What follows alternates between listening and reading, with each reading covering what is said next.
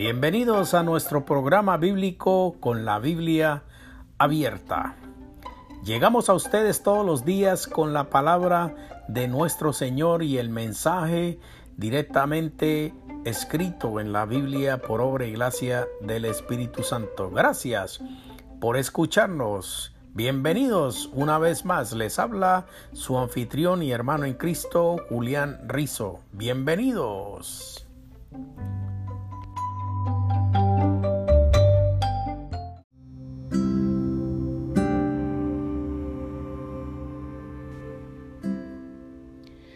Y siguiendo con el tema que empezamos el día anterior, los dones espirituales, eh, vamos a seguir adelante con este tema y vamos a basarnos en 1 Corintios capítulo 12 al 14.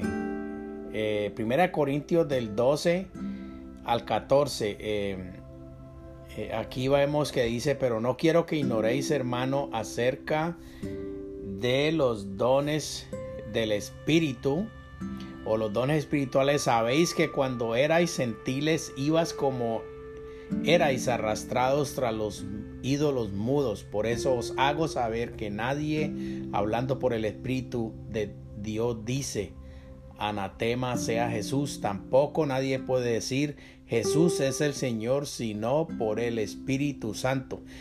Esa palabra anatema quiere decir maldito seas, para que sepan. Y hay diversidad de dones, pero el Espíritu es el mismo. En el verso 5 dice, hay también diversidad de ministerios, pero el Señor es el mismo. También hay diversidad de actividades, pero el mismo Dios es el que realiza las cosas en todos. Pero cada cual le es dada la manifestación del Espíritu para provecho mutuo, porque a uno se le dará la palabra de sabiduría por medio del Espíritu, pero a otro palabra de conocimiento según el mismo Espíritu, a otro fe por el mismo Espíritu, a otro dones de sanidades por un solo Espíritu, a otro el hacer milagros, a otro la profecía, a otro discernimiento de espíritus, a otros de género de lenguas y a otro interpretación de lenguas, pero todas estas cosas las realiza el único y el mismo Espíritu repartiendo a cada uno en particular como designa. Los principios eh, eh, de los dones enseñados en Primera Corintios, eh, todo esto que vamos a hablar aquí es basado en Primera Corintios del 12 eh, al 14. Entonces, eh, vemos que el, primero de, en, el, en, el, en el 12 al 14 dice, la ignorancia de dones puede producir abusos. El 12.2 dice, experiencias inusuales solo indican necesariamente la obra del Espíritu. El 12.3 dice, una prueba de la actividad del Espíritu es que siempre exalta la deidad de Cristo. El 12.14, el Espíritu produce diversidad de los dones, no similitud. El 12.5, Cristo motiva la variedad de servicios. O sea, esto es eh, lo que hacen eh, los diáconos o la diaconía para el beneficio de otros hermanos del cuerpo de Cristo. El 12.6, el Padre provee la variedad de efectos. Energematón, eh, que quiere decir energía o poder. El 12.7, la manifestación de una capacidad del Espíritu es dada a cada creyente. El 12.7, el propósito es para provecho, literalmente beneficio común, no es para uno mismo. El 12.11, los dones no son dados por mérito, deseo o espiritualidad, sino por decisión del Espíritu. El 12.12, la unidad resulta de la diversidad. El 12.13, el cuerpo de Cristo es formado por el bautismo del Espíritu que todos experimentan en el momento de recibir la salvación. El 12.14, un cuerpo requiere distintos miembros, dones. El 12.15, ningún miembro es inferior al otro. el cuerpo depende de todos. El 12.16, desear la atención que reciben algunos dones es egoísmo. El 12.17, ninguna parte es igual a la totalidad, aunque algunos son más destacados. El 12.18, Dios mismo creó nuestra capacitación, no es nuestra elección que determina los dones. El 12.19, insistir en un solo don común es monstruoso. El 12.21, a los dones más visibles les hacen falta los menos visibles. No se debe sobreenfatizar su importancia. El 12.22, los dones débiles son más sensibles a las heridas, requieren protección y reconocimiento. Los 12, el 12.24 dice, los dones más reconocidos no precisan más reconocimiento, pero Dios ordenó que habrá un honor especial para todos, para que así todos sean iguales. Em, el 12, eh, el 12.24 eh, dice, los dones más reconocidos no precisan más reconocimiento, pero Dios ordenó que habrá un honor especial para los menos reconocidos, ahora mostrando así que todos son iguales. El 1225, el egoísmo y envidia causan divisiones. Nuestra preocupación es servir a otros en armonía. El 1226, si un don sufre, todos sufren. Si un don es reconocido, debe producir regocijo en todos. El 1227, cada miembro del cuerpo es solamente parte de la totalidad, pero la contribución de cada parte es esencial. El 1231 deben tener prioridad los dones de más alta categoría. El 12 eh, del 1 al 3 eh, cualquier don o capacidad que no sea motivado por amor a otros es vano e inútil. El 13.4 por amor los dones se usan con paciencia, siempre benefician a otros, no desean la fama o reconocimiento, no exageran su importancia ni se enorgullecen. El 13.5 por amor, los dones nos hacen cosas para avergonzar a otros. No son egoístas ni desean cosas para sí mismos, no se ofenden ni recuerdan heridas u ofensas. El 13.6 por amor los dones no se deleitan en divisiones o injusticias, pero su deleite es cuando la palabra sea entendida y aplicada en vidas. El 13.7 por amor los dones cubren la falta de otros, aceptan su palabra, ven lo mejor en ellos y nunca se desaniman en el servicio de los demás. El 13.8 el amor es permanentemente es permanente, pero algunos dones no lo son. Tres dones terminarán que son la profecía, las lenguas y la ciencia.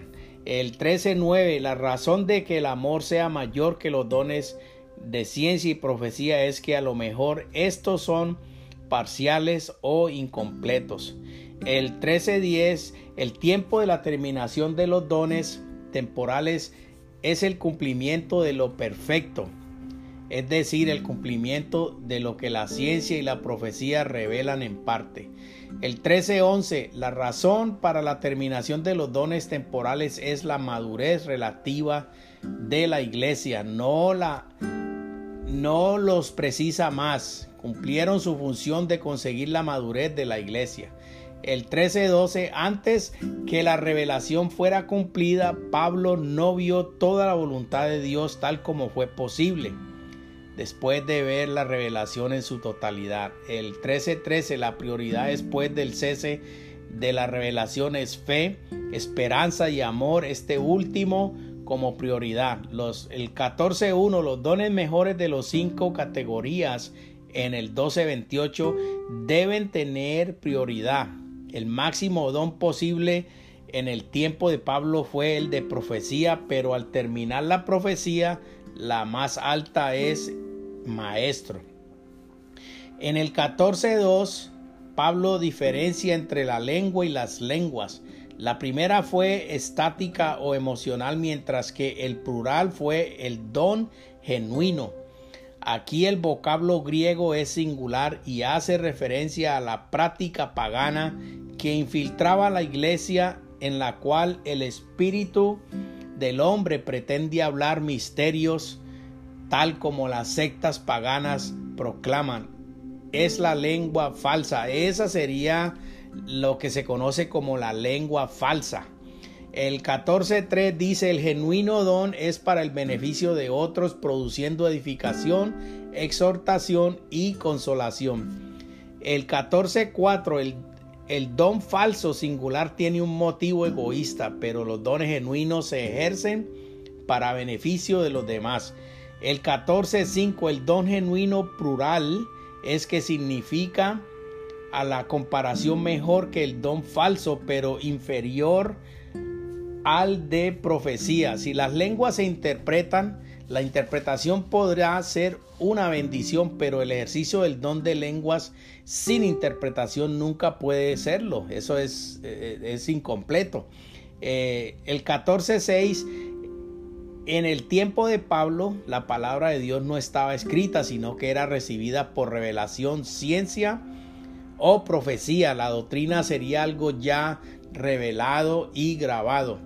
En, el capítulo 14 del 7 al 9, la lengua falsa singular es comparada a ruidos hechos con instrumentos sin composición musical, no comunica nadie, nada a nadie en absoluto. Por esa razón es que las lenguas, eh, cuando la gente empieza a hablar jamás, jamás, jamás, y hacen cosas así, dicen cosas así, esos son sonidos que no tienen absolutamente ningún significado. Entonces, eh, en absoluto, eso no comunica nada. Entonces, es, es, es como usted hacer un sonido en un símbolo, en, en un platillo, en cualquier cosa. Eso no, no tiene... Eh, no comunica nada a nadie en absoluto. Es, es por esa la razón que no se prefiere ejecutar eso en, en, la iglesia hoy en día. Una lengua tiene que ser comprensible a alguien para que sea genuina. Si usted empieza a hacer esos sonidos así que ni usted mismo entiende, usted no está edificando a nadie. Entonces, por esa razón, no es posible y no se, se, se recomienda que usted entre en un trance y usted empiece a hacer todos esos sonidos porque ni usted misma o mismo lo va a entender. El capítulo 14, versículo 10, el don genuino de las lenguas es un idioma en el mundo. Una lengua tiene que tener significados, sonidos distintivos por gramática y fonética. Si yo hablo inglés, yo tengo que tener unos sonidos que entran dentro de la gramática y la fonética para yo hacer una oración y comunicar algo. Si yo hablo en chino, en japonés, en cualquier otra lengua en que sea entendible, yo tengo que regirme a esa gramática y a esa fonética. Entonces, cuando nosotros hacemos sonidos y, y verbalizamos cosas que salen de la boca, eh, que no tiene ningún sentido, eso es, eso no tiene ningún significado, no sirve de edificación ni para la iglesia ni para nadie. Por esa razón no se debe utilizar eso hoy en día en la iglesia. El capítulo 14 del, del 12 al 13, el énfasis y la prioridad de las iglesias tiene que ser los dones que edifiquen si es posible interpretar una lengua singular, no diga nada, sino ore por una interpretación que pueda edificar. El capítulo 14 del 14 al 15 da la ilustración de que si hubiera orado en una lengua singular habría sido totalmente sin provecho para sí y otros. Pablo determinó orar siempre con su mente y cantar con su mente. Así que Pablo nunca oró en una lengua estática. Las lenguas estáticas son esas que hacen esos sonidos, jamás, jamás, que dicen cosas así. Por ese estilo, esas son las lenguas conocidas como las lenguas estáticas, que son sonidos que no tienen absolutamente ninguna concurrencia, ningún significado. Capítulo 14, del 16 al 17, cuando se oraba en la iglesia primitiva, uno oraba y los demás le acompañaban diciendo amén, pero cuando aquel pretendía orar en el Espíritu, no de Dios, hay que tener mucho cuidado con esto. Con el Espíritu no de Dios no podían acompañarle porque no le entendían absolutamente nada. En el capítulo 14 del 18 al 22, Pablo hablaba en lenguas frecuentemente, pero nunca en las iglesias fue como señala a los judíos. Isaías capítulo 26 del 11 al 12 dice, oh Jehová, levantada está tu mano, pero ellos no la ven. que vean el celo por tu pueblo y se avergüencen, que también los consuma el fuego para tus enemigos. Oh Jehová, tú estableces paz para nosotros porque también realizas por nosotros todas nuestras obras. Entonces, eh, eso fue como una señal para los judíos. Eh, eh, en Isaías 26 del 11 al 12, para los judíos que estaban esperando algo que confirmara una nueva revelación. En el 1423, el don de lenguas plural delante de gentiles inconversos no tiene sentido. Es una locura, es inútil para el evangelismo de gentiles. El capítulo 14 del 24 al 25, la profecía al contrario produce convicción genuina con el resultado de conversiones profundas. El 14-26, cualquier cosa para compartir en las reuniones debe tener como propósito la edificación de los creyentes. Ellos deben entender el capítulo 14-27, si hay algunos que quieran hablar en una lengua singular, están limitados a dos o tres por reunión. Uno a continuación del otro y con alguien presente que pueda interpretar. El capítulo 14 al 28, el versículo 28, si no hay intérprete está prohibido hablar en lenguas en la iglesia, primeramente y segundamente, como no se entiende y eso no sirve para edificación ni ayuda para nada, es mejor no perder el tiempo con eso. Usted tiene que ser eh, tener un sentido de entendimiento y usted tiene que entender que estas cosas no se deben hacer porque si no hay intérprete está prohibido hablar en lenguas en la iglesia. Si es del espíritu es controlable. Si usted tiene una, una emoción y usted está sintiendo algo en su espíritu que usted quiere tener una expresión diferente a lo que a lo que se está llevando a cabo en ese momento en la iglesia, si es del espíritu de Dios, Usted puede controlar esto y usted puede manejar esa situación sin ponerse en ridículo y sin poner en ridículo a otras personas que, no van a saber qué es lo que usted está tratando de decir. En el capítulo 14, 29, también los que profetizan están limitados a dos o tres. Se supone por turno. Y los demás tienen que juzgar o evaluar si lo que dicen es verdad o no. Eh, Juan, primera de Juan 4.1 dice, amados, no creáis a todo espíritu, sino probad los espíritus si son de Dios, porque muchos falsos profetas han salido al mundo. Si usted está en una reunión y llega un hermano o hermana y dice, ay, yo tuve un sueño y yo vi que, por ejemplo, yo vi que había agua un, río que venía y estaba oscuro, oscuro, oscuro el agua y arrastraba piedras y, palos y todo eso y todo el mundo empieza a gritar.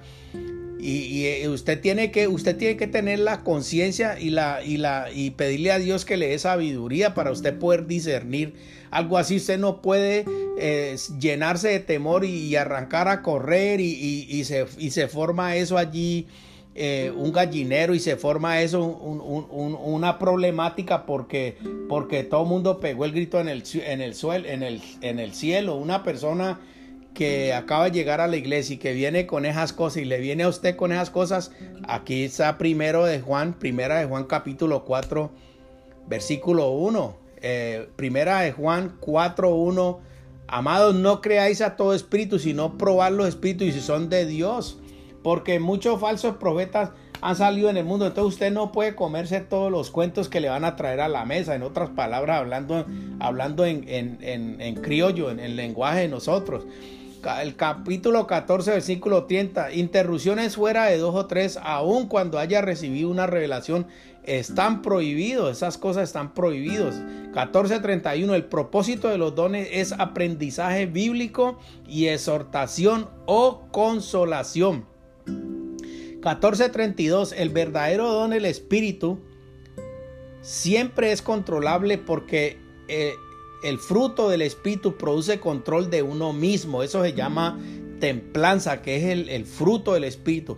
Cuando alguien pierde el control de sí mismo, no está bajo el poder del Espíritu. Entonces usted tiene que aprender estas cosas porque cuando usted esté en una reunión y usted empiece a ver todos estos hermanos brincando y gritando y arrastrándose por el suelo y tirando al suelo y botando babasa blanca, esos hermanos no están bajo el poder del Espíritu del Señor. Esos, esos son espíritus malos. Esos no son espíritus verdaderos de Dios, porque si fuera un espíritu de Dios, usted tiene el poder de controlarlo, porque Dios le da el, poder a usted de controlarlo, porque es el espíritu del Señor que está, está invadiendo su, su cuerpo, su materia, su ser. Entonces usted tiene control sobre eso, pero eh, eh, eh, hay que tener cuidado por esa razón es que todas estas personas que practican estas cosas, que, que, van a, una reunión y quieren traer estas ideas nuevas, usted tiene que tener mucho cuidado y usted tiene que tener sabiduría para saber manejar estas cosas. Cuando alguien pierde el control de sí mismo, no está bajo el poder del Espíritu.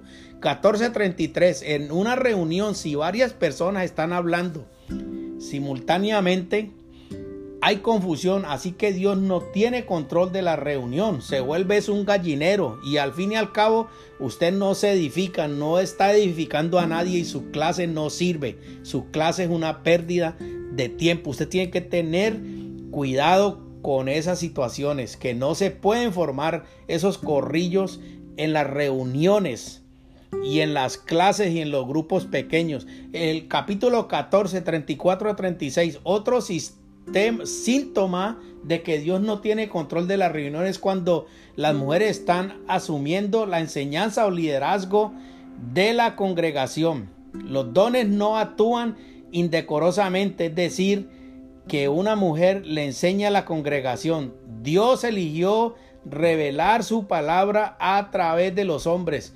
Hay que tener mucho cuidado con estas cosas. Capítulo 14 del 34 al 36. Capítulo 14, versículo 37. Pablo no escribió recomendaciones, sino mandamientos del Señor. Aún sus preferencias deben ser recibidas como mandamientos.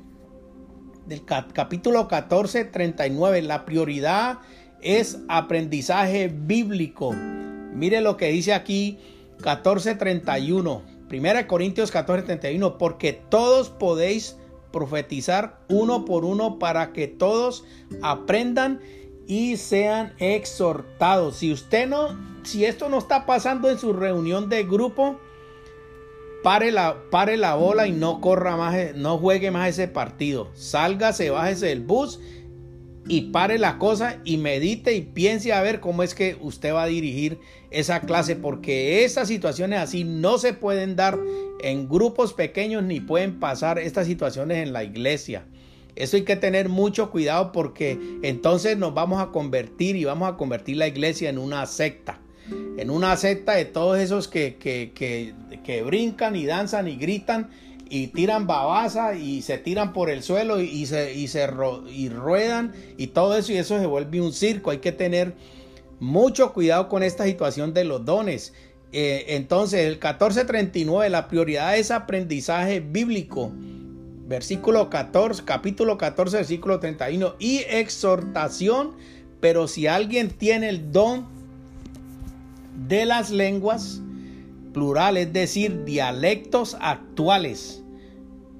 O sea, eh, aquí se está refiriendo eso el, cuando, cuando hablamos el don de la lengua en plural quiere decir de que si usted habla un dialecto, usted un, un ejemplo, usted viene de Sudamérica, del Amazonas, si usted viene de una tribu donde se habla un dialecto y yo puedo hablar a través del Espíritu, yo sé hablar ese dialecto, yo le puedo comunicar a usted la palabra y el mensaje de Dios a través de ese dialecto. Si usted habla en japonés y yo entiendo el japonés y el espíritu me da la manera para yo hablarle, que usted me entienda en el poquito japonés que yo hablo, esos son las lenguas plurales, son, son cosas que, que, van a construir en la iglesia, pues esto no tienen, no se puede confundir con otras eh, estas lenguas estáticas. No se le debe prohibir si obedece los requisitos anteriores. En otras palabras, vamos a poner esto bien en contexto. La prioridad es aprendizaje bíblico, capítulo 14, 31, y exhortación, pero si alguien tiene el don de las lenguas plural, es decir, dialectos actuales, no se le debe prohibir si obedece los requisitos anteriores.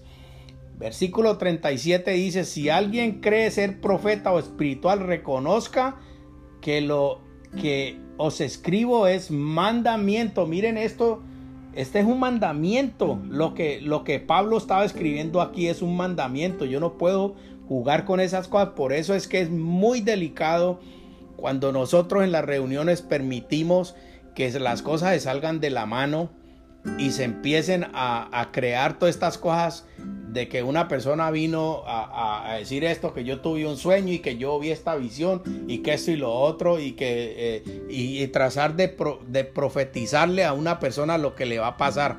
Eso es, eso, eso es totalmente errado y usted más le vale que pare la reunión y pare la clase y usted ponga orden porque esta, la iglesia, en, la, en, la, iglesia donde estamos nosotros es una iglesia donde se, se respeta la palabra de Dios y se tienen que hacer las cosas como Dios manda.